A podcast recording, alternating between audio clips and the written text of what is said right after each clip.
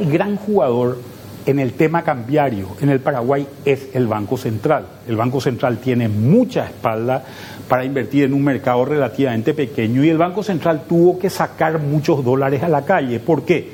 La ley de emergencia metió 1.600 millones de dólares. Esos 1.600 millones de dólares pertenecen al Ministerio de Hacienda, que es el que distribuye el dinero dentro del sector público, pero lo distribuye en guaraníes. Por tanto, el Banco Central tenía que salir también a vender estos eh, guaraníes de alguna, eh, eh, o estos dólares de alguna manera para que, para que eso salga. Cada, cada dólar que yo meto al mercado como banco central son guaraníes que retiro y ayuda también a bajar de alguna manera la inflación.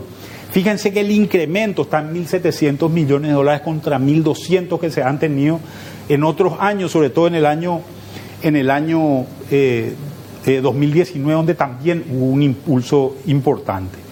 Esto es lo que ha hecho que el dólar no suba tanto. Y vamos a ver la siguiente lámina, donde vamos a ver el, donde vemos el comparativo del guaraní contra otras monedas. El guaraní, si bien la gente lo sintió acá, se devalúa solamente 9,2% en un año, mientras que el peso argentino se devalúa casi 80% y el real de Brasil casi 27%, ¿verdad?